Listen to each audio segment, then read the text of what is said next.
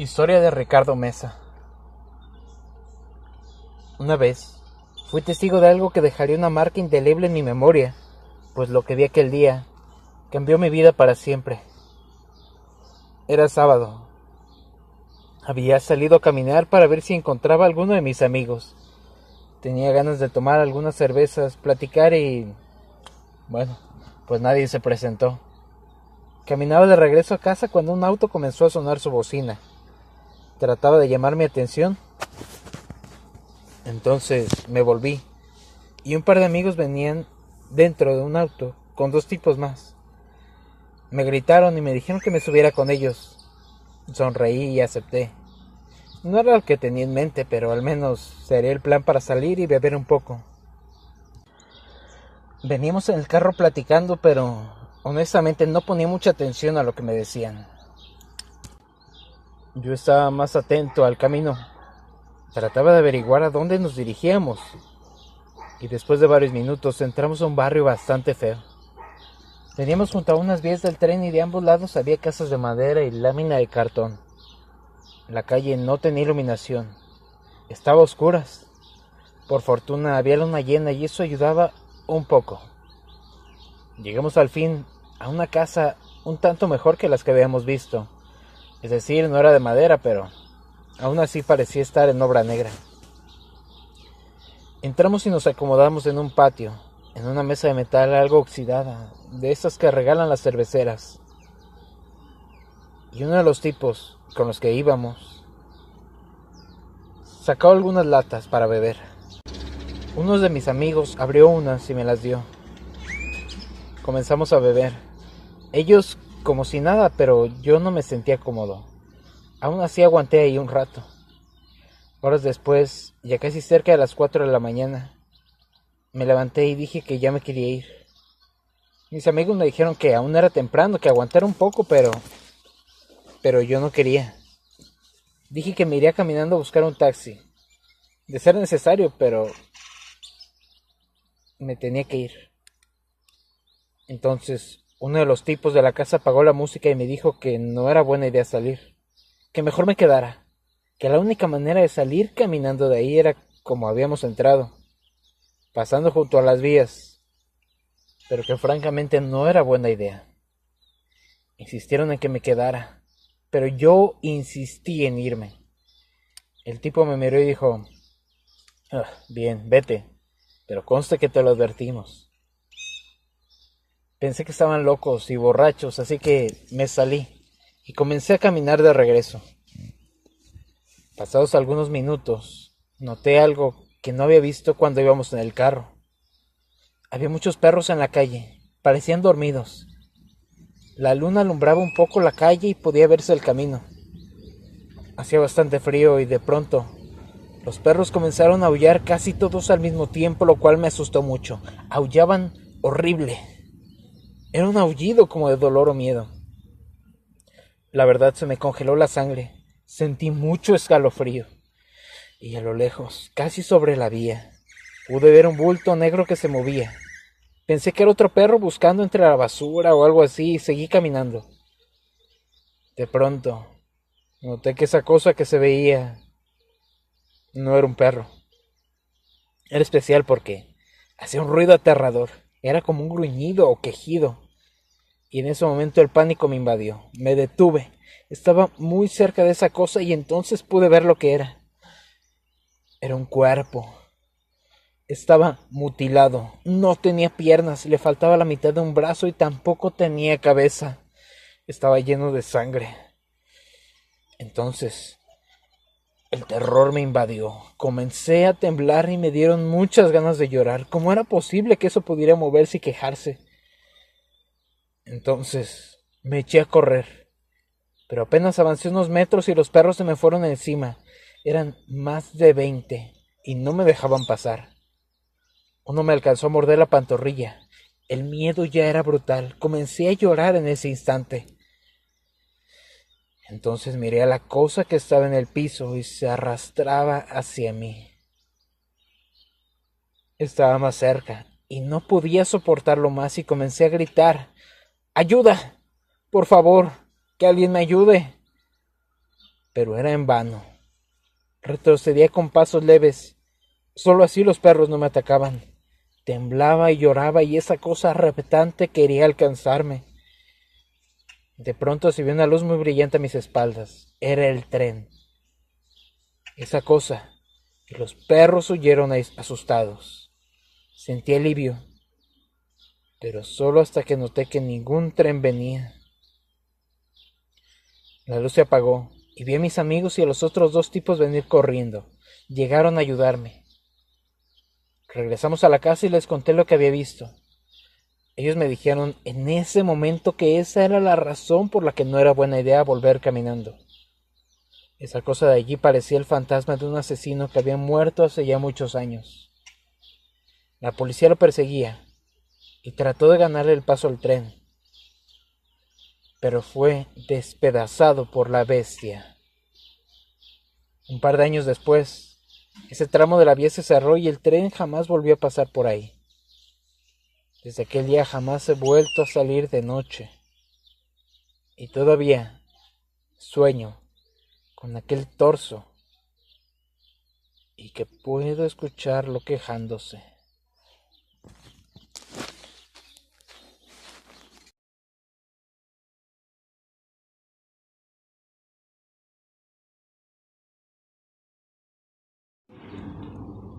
Historia de María Teresa Alfaro García. El 18 de septiembre de 1985, por la tarde-noche, yo me encontraba con unos chicos, la mayoría de mi edad. Estábamos jugando a cantar al fondo de la vecindad donde vivía, en el entonces Distrito Federal. Era una noche tranquila y todos reíamos. Éramos Charlie, Marichuy, Gigi, Adrián, Sara y yo. Entre el grupo también estaban varios niños más pequeños que les gustaba estar en la bola.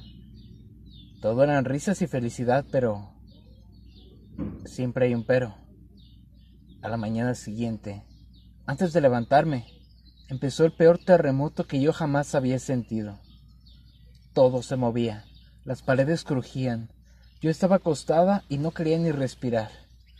Frente a mí, el closet se abría y cerraba fuertemente. Poco a poco todo se calmaba. Cuando todo se detuvo, me puse de pie inmediatamente y me asomé por la ventana. Cabe mencionar que yo vivía en el barrio de Tepito y mi ventana daba a los edificios de Tlatelolco. Parecía una zona de guerra. Los edificios no se veían y en su lugar solo era mucho polvo. Parecía humo, pero eran los restos de los edificios derrumbados.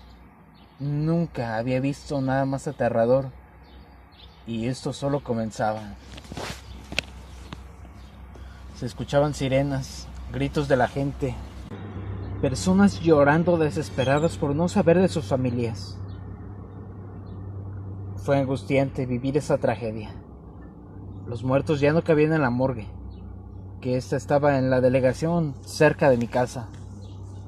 Los cuerpos fueron puestos en el jardín del Carmen, tapados con sábanas todo olía a muerte. Y al otro día volvió a temblar. Yo andaba en la calle. Unas personas pasaron en camiones buscando voluntarios para ayudar en el Hotel Reyes. Yo quería ir, pero estaba chica y no me aceptaban. En la noche dormimos en un estacionamiento sin luz con muchas familias más y con el temor de que temblara nuevamente. En ese lugar conocí a Patty. Una niña blanca, cabello rizado y hermosos ojos azules.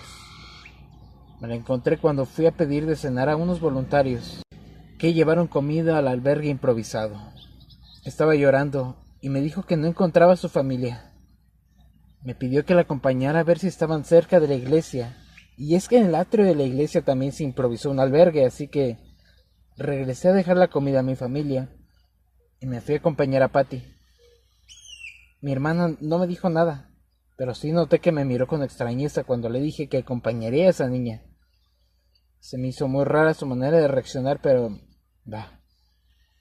En ese momento esas cosas no tienen importancia. Y fui con la niña, primero a la iglesia, después al parque. En este que te comento que estaban muchos cuerpos ya tirados y cubiertos con sábanas. Le tomé la mano a esta pequeña para no perderla y la sentí muy fría. Le ofrecí mi suéter y se lo puse. La verdad le quedaba grande.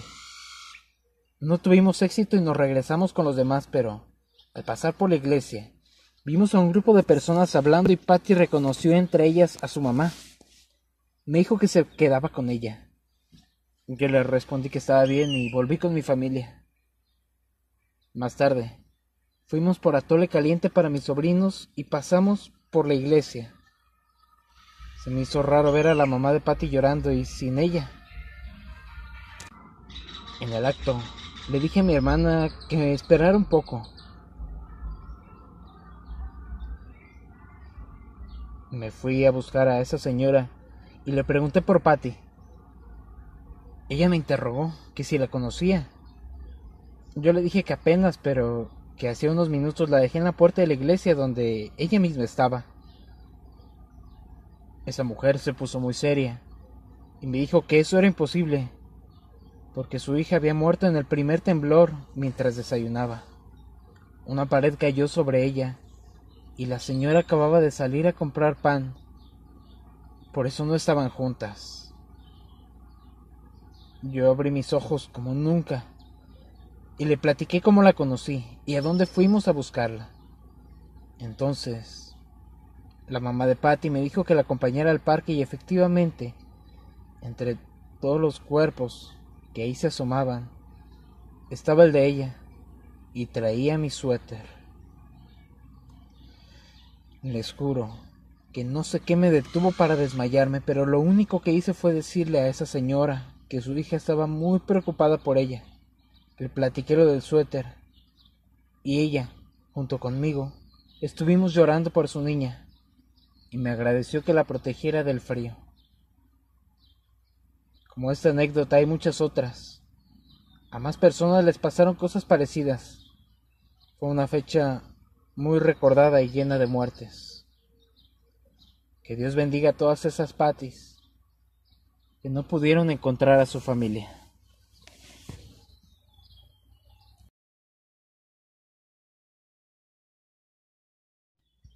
Historia de Abad Basurto García. Quise esperar un poco de tiempo prudente para poder compartirles esto que me ha estado pasando. Hace unos meses en algunos grupos platiqué una pequeña parte de la historia.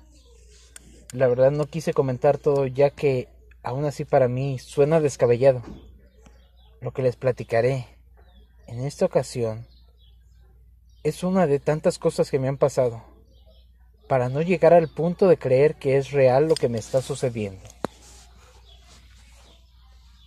Espero que muestren una buena educación y respeto a lo que les voy a platicar. Una vez más soñé en este punto y he decidido bautizarlo como The Grey Head Man o el hombre de cabeza gris. Digo, tengo derecho de ponerle el nombre, después de todo, es el que me ha causado esta vez todos los sueños que he tenido. No fue tan tranquilo como otras veces. En esta ocasión, lo pude ver entrar a meditación. Yo me encontraba para desgracia una vez más sin poder caminar. Pude verlos desde que venía subiendo las escaleras. Noté su enorme cabeza en la sombra de la cortina y pude escucharlo arrastrar los pies mientras avanzaba. Quise darme valor y esta vez enfrentarlo, saber qué diablos quiere ya que van tantos sueños y tantas veces que he creído verlo en la vida real y sobre todo el daño que me ha hecho, que no puedo continuar todo esto. Así que esta vez me armé de valor y me senté en la orilla de la cama y antes de que entrara le grité ¿Qué mierda quieres? ¿Por qué me haces esto? No sé quién o qué eres, pero ya me cansé. Tú solo vienes a torturarme, dime quién mierda o qué eres tú. No obtuve respuesta alguna y solo escuchaba el típico gemido que hacía al caminar, y sus pies arrastrándome causaban escalofríos. De pronto, Él abrió la puerta de mi habitación y me causó tanto miedo que mis piernas y manos temblaban. Le grité con todas mis fuerzas que qué mierda quería. Lárgate, aquí no te quiero.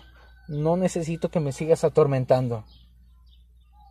Él me miró y con una voz ronca y cavernosa respondió Tú sabes lo que quiero y tú sabes quién soy.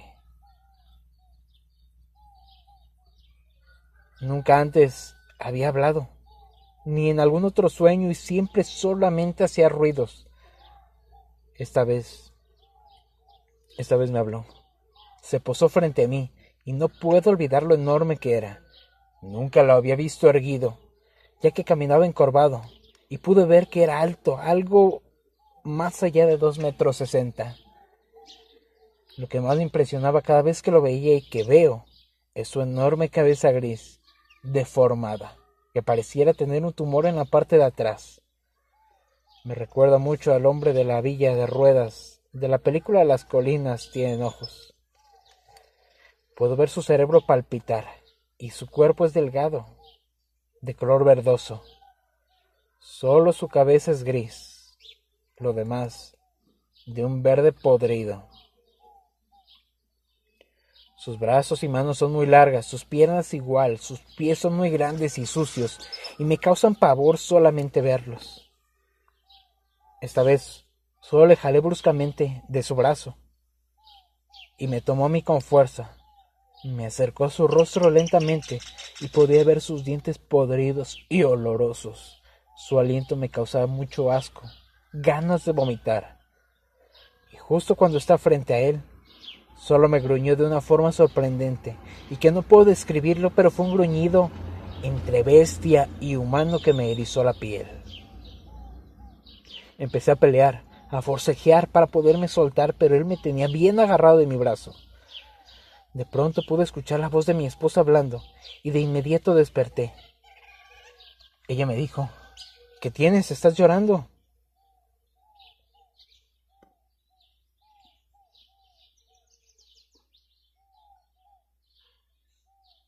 Solo le dije que era una pesadilla. Durante el día me dolió mucho mi brazo y el día de hoy amanecí con un moretón. No es la primera vez que me pasa, a veces que me ha hecho daño en mi sueño, se refleja en la vida real. La verdad ya no me sorprende, pero lo que sí me da realmente miedo fue que esa voz que había escuchado antes, creo que al verlo de más cerca, esta vez comprobé que si es la cosa que la cámara de seguridad de la habitación grabó en mi ropero. No sé qué pasará, pero me asusta que pueda hacerme más daño, al punto de no poder defenderme y termine matándome en mis sueños. Segunda parte. Cuando conté esto en los grupos de Facebook, muchos me dijeron que me revisara con un doctor, que podía tener cáncer la sangre o algo así. No se preocupen, no crean que es la primera vez que me pasa y que no he intentado revisarme con un doctor.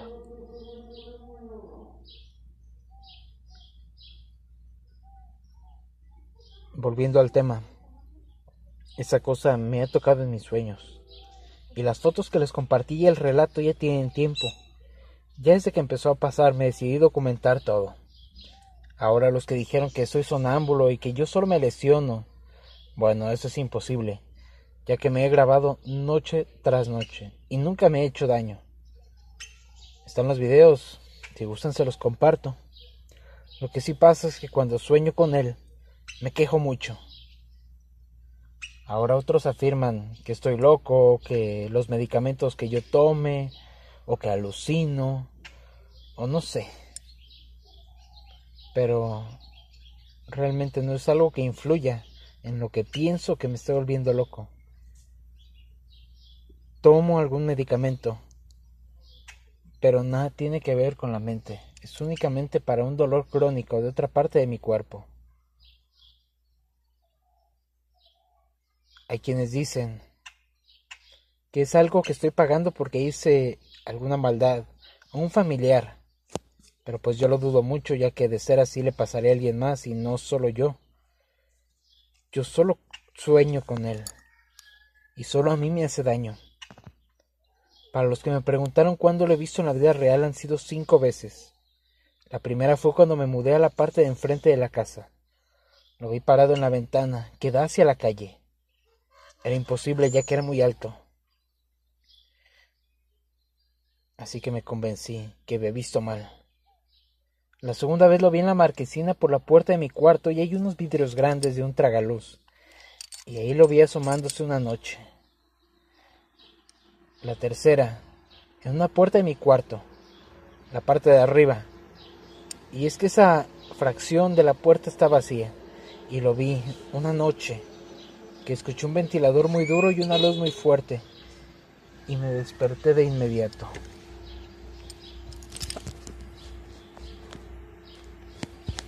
Corrí a la puerta y ya no estaba nada. Ni la luz, ni el ventilador, ni nada. La cuarta vez lo vi en las escaleras. Mis perros estaban muy inquietos ladrando y abría la ventana para cargarlos. Y cuando me asomé por esa ventana lo vi parado en el descanso de la escalera. La última vez que lo vi, o me pareció verlo, fue en ese ropero, como a las cuatro de la mañana. Escuché un golpe muy duro y al alumbrar me pareció verlo dentro. Era imposible ya que el ropero ni siquiera un niño cabe. No estoy seguro, pero bueno. Creo que ya respondí todas las preguntas que me hicieron. Y les dejaré fotografías de una ocasión que soñé que me sujetaba de la mano y que no me soltaba. Al otro día mi mano amaneció muy hinchada y después se puso morada. Las flechas en las fotos son los lugares donde lo he visto. Gracias.